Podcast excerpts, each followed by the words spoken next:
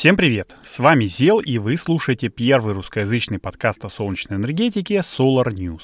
Здесь я уже какое-то время, несмотря ни на что, делюсь новостями солнечной энергетики, а вдобавок еще рассказываю истории, которые с ней связаны, и отвечаю на вопросы, которые вы мне задаете. Все это в удобном аудиоформате, дружественной обстановке и непринужденной форме. Ну, то есть, как я это вижу и воспринимаю. В сегодняшнем 38-м выпуске будут как хорошие новости, так и не очень хорошие, а также мои домыслы касаемо Илона нашего Ивановича Маска. Но перед началом хотел бы сказать спасибо нашим патронам. Это те люди, которые поддерживают проект Solar News. Сделать это можно на сервисах спонсор, Patreon и его ВКонтакте, а также получить от меня за это небольшие плюшечки.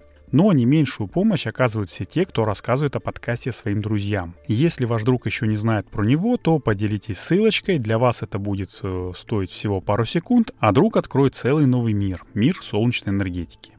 В общем, делитесь информацией о Solar News с друзьями, пусть они также присоединяются к нашей банде любителей солнечной энергетики.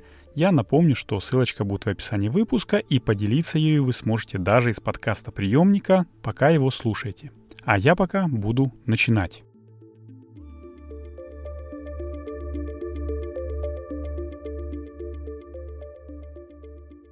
Из-за того, что творится вокруг всей этой вот чехарды, сегодняшний выпуск будет в большей степени таким вот себе лайтовым и болтологическим. И перво-наперво я хотел бы отметить, что неделю назад меня прям черт попутал. И я выложил не смонтированный выпуск, а сырую запись. В пятницу утром я это заметил и по максимуму срочно постарался заменить файл. Но кому-то в подкастоприемнике успел прилететь именно этот раритетный 37 выпуск. Я постарался везде, где только можно пофиксить ситуацию, но даже в понедельник продолжил вылавливать баги. Слушатель Urban Night сообщил, что в Google подкастах еще не все переиндексировалось и пришлось срочно перезаливать весь RSS-фид. Короче, одна маленькая ошибочка, а столько работы по ее замене.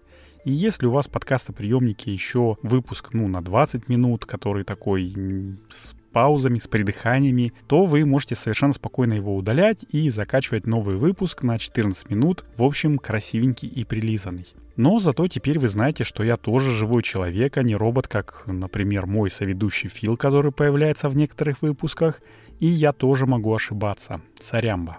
Но кто не может ошибаться, так это система Starlink, которую Илон Маск так рекламировал, а она возьми да и дай сбой в одну из решающих ситуаций.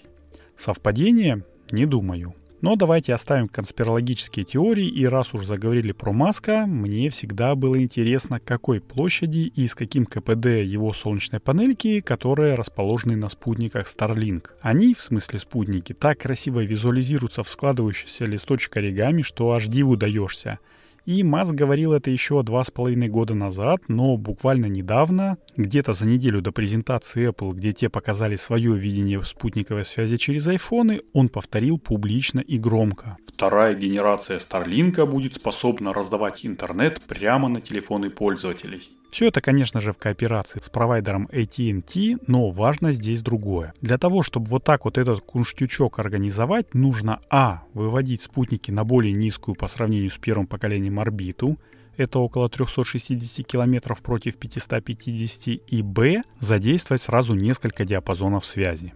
Если с первым пунктом вопроса возникнуть не должно, для поддержания орбиты спутники используют электроракетные двигатели, внимания на криптоне, то вот с электропитанием антенн-излучателей дело посерьезнее. Ведь для обеспечения не только KU диапазона, как в первом поколении, но и KA и E диапазона потребуется в три раза больше оборудования, и его тоже нужно чем-то запитывать. Вероятно, именно из этих соображений, а также из-за увеличения количества оборудования, спутники стали в два раза длиннее и аж в пять раз тяжелее. И если благодаря энтузиастам, которые провели целое расследование с Блэкджеком и Теслами, мы можем понимать, какая солнечная панель стоит на первом поколении, а это 12 сегментов длиной в 3,2 метра и шириной 0,8 метра, то касаемо второго поколения данных пока нет. Если кто-нибудь из вас знает что-нибудь по этому вопросу, свяжитесь со мной, пожалуйста, через Телеграм или почту. Они всегда указаны в описании выпуска. Я бы с удовольствием рассказал об этом другим нашим слушателям, ну, пусть даже на анонимных началах. Ну а что касается Старлинка первого поколения, то общая площадь солнечной батареи у каждого спутника получается около 30 квадратных метров, и это очень даже недурственно. Ну, потому что обеспечивает приход в аккумуляторы порядка 6 киловатт-часов электроэнергии, а значит, что вторая итерация, возможно, будет выдавать аж 12 киловатт. И если я правильно понимаю, то это будет прямо рекорд-рекорд для такого типа спутников. Интересно, будут ли они видны через какие-нибудь бинокли, телескопы там или, может быть, невооруженным глазом? Ну, поживем, увидим. А я пока побегу дальше. А дальше у нас хорошая новость. Лизинг шагает по планете и заскочил по дороге к нам на юг России. Тут агрокомбинат Дары Кубани, который производит майонез, там кетчупы и различные соусы, приобрел себе с помощью компании Балтийский лизинг солнечную электростанцию от нашего солнечного всего. Да, я имею в виду Хевел и его дочку Volta Energy, которая сейчас активно форсится. И что хорошего в этой новости, спросите вы? А хорошее тут то, что уже не в первый раз коммерсанты берут ЦС, ну, как бы в кредит, но на более выгодных условиях. При лизинге можно экономить порядка 20% от стоимости электрооборудования, и это очень круто. Особенно, когда тариф для юридических лиц у тебя по региону в среднем 10 рублей. Получается, что при таких цифрах электростанция мощностью 168 киловатт может экономить порядка 2 миллионов рублей в год, а это около 40% от того, что вы платили бы без СЭС. И это, правда, очень круто. Потому что, учитывая то, что без монтажа, там, без проекта и пуска наладки, она стоит практически 4 миллиона, и срок окупаемости ее будет порядка 3 или 4 лет – а с учетом того, что тарифы у нас только растут, я бы, честно говоря, поставил на 3 года. Но не всем так везет, как кубанским бизнесменам. Бурятским фермерам, например, везет еще больше. С 2019 года там 23 крестьянско-фермерских хозяйства закупили 28 автономных гибридных электроустановок мощностью 5 киловатт. Ну, это те, которые с дизелем, солнечными панелями, батареями и находятся в таком контейнере. Стоимость одной такой установки составляет порядка полутора миллионов рублей, а на сайте нефтегаз.ру указано, что все 28 АГУ обошлись примерно в 20 миллионов рублей. Вот такая вот забавная арифметика. Полтора умножить на 28 получается будет 20. Но самое главное то, что правительство Бурятии предоставляет субсидии из республиканского бюджета и компенсирует 95% затрат на приобретение и установку этих девайсов. Блин, на таких условиях, честно говоря, я бы себе на дачу закупил такой комплекс. Это было бы, наверное, очень круто, но мы не Бурятия, у нас такое сделать нельзя.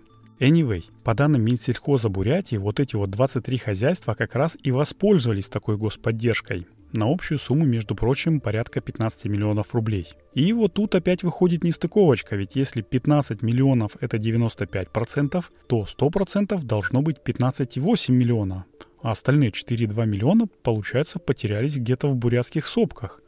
Интересненько. Ну вот вам еще один интересный кейс по поддержке развития микрогенераций. На этот раз из солнечного Узбекистана.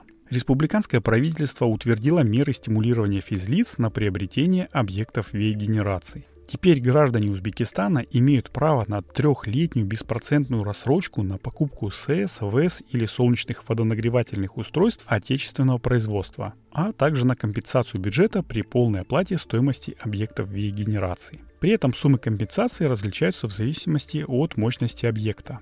И это что же получается? И отечественного производителя поддерживаем, и микрогенератора? Сразу обоих?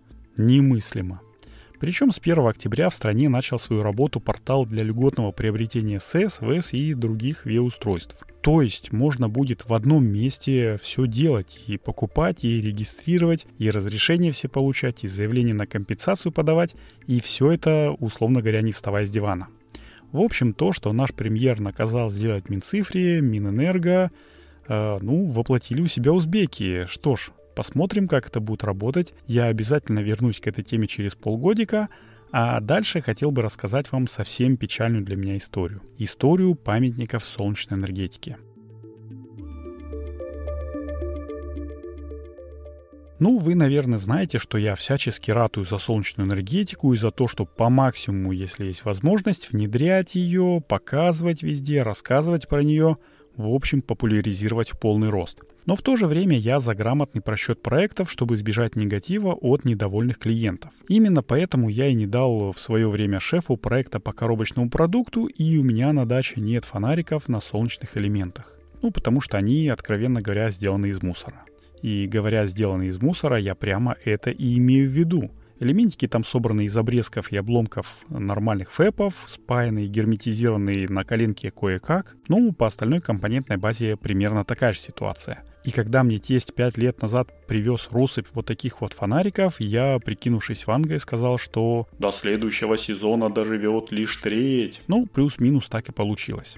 Но рассказать я хотел совсем другое. Я тут езжу на дачу через федеральную, между прочим, трассу, и там кое-где в населенных пунктах, через которые она проходит, стоят столбы для освещения переходов с солнечными панельками. Круто? Круто. Но иногда зебры, которые освещают эти фонари, расположены прямо рядом с деревьями, которые, ну, немножечко затеняют эти солнечные панели. Ну что теперь, срубать эти деревья, что ли? Я, честно говоря, тоже за экологию и все дела. Но ведь частичное затенение панелей не только крадет необходимую в условиях короткого светового дня зимой электроэнергию, но и портит оборудование. Выходит из строя оборудование и потом местные ворчат. Херли, мол, поставили, ничего не работает. Тьфу на вас. Обидно за такие дела. Но еще, честно говоря, обиднее мне стало в прошедшие выходные.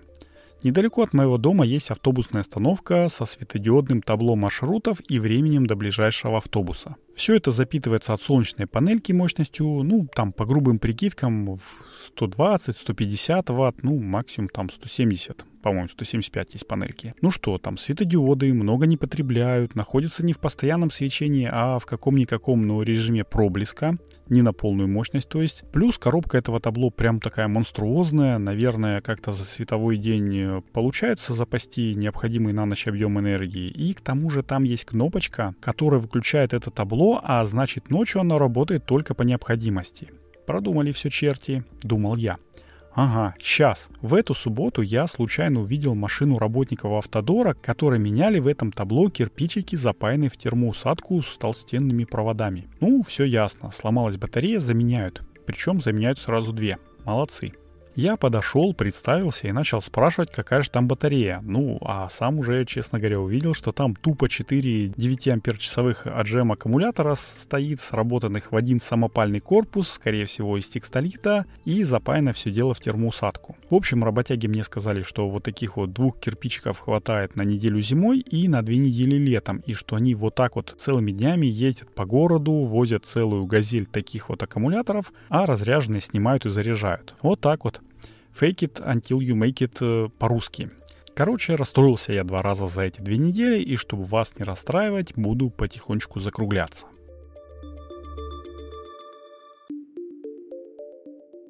Таким вот болтологическим и суперкоротким получился 38-й выпуск подкаста Solar News. Подготовил и провел его для вас я, Зел. И, кстати, поделитесь в комментариях или отзывах к подкасту, как вам такой формат. Можно мне в личку написать, я всегда рад общению. А может быть кто-нибудь захочет поболтать о солнечной энергетике со мной на пару, так я только рад буду. И напоминаю, что если вам нравится то, что я делаю, поставьте, пожалуйста, оценку в Apple подкастах, Google подкастах, сердечки там в Яндекс Музыке или в Кастбоксе. Кстати, в Кастбоксе классная форма написания комментариев. Я уже сам, честно говоря, посмотрел и попробовал на одном из подкастов. Ну или, может быть, там, где вы его слушаете, если есть, конечно, такая возможность, тоже поставьте всякие звездочки, сердечки, а за отзыв я прям душой расцвету и буду вам благодарен. А материально поддержать подкаст можно денежкой на сервисах спонсор, Patreon или даже во ВКонтактике. Я тоже буду благодарен. Сейчас у нас наступает осень, хандра и, в общем, любая новая чашка кофе мне будет приятно. А может быть, если вы расскажете своим друзьям, они заинтересуются тоже VIA-генерацией, вам интересно, мне интересно, друзьям интересно, будем развивать наше комьюнити. Вот на такой позитивной ноте теперь точно заканчиваю. Надеюсь, все-таки услышимся с вами на следующей неделе. И традиционно желаю, чтобы небо над нашими с вами головами всегда было ясным, мирным и солнечным. С вами был Зел. Всем пока. Но в то же время я за грамотный просчет проектов, чтобы избежать негатива от недовольных клиентов. Ты абсолютно прав, дружище. Вот и Зоя Санджиева, генеральный директор Хевела, говорит о том, что нужно учитывать специфику регионов при размещении объектов ВИЭ. У нас есть регионы-лидеры, которые, в, которых, э, в которых процент совсем не один и не 10 процентов. Например, в Астраханской области из 285 мегаватт СЭС построено, и с учетом ВЭС э, доля в энергобалансе 46 процентов. В соседней Калмыкии уже она достигла практически 96 процентов. На сегодняшний день э, Одноставочные тарифы на солнечную электроэнергию составляют 5-6 рублей. Конечно, это напрямую влияет на выбор потребителей, потому что сегодня для прочих потребителей тарифы достигают 11 э, рублей. А, здесь, я думаю, что выбор очевиден. Вот такие пироги, теперь точно все. Пока.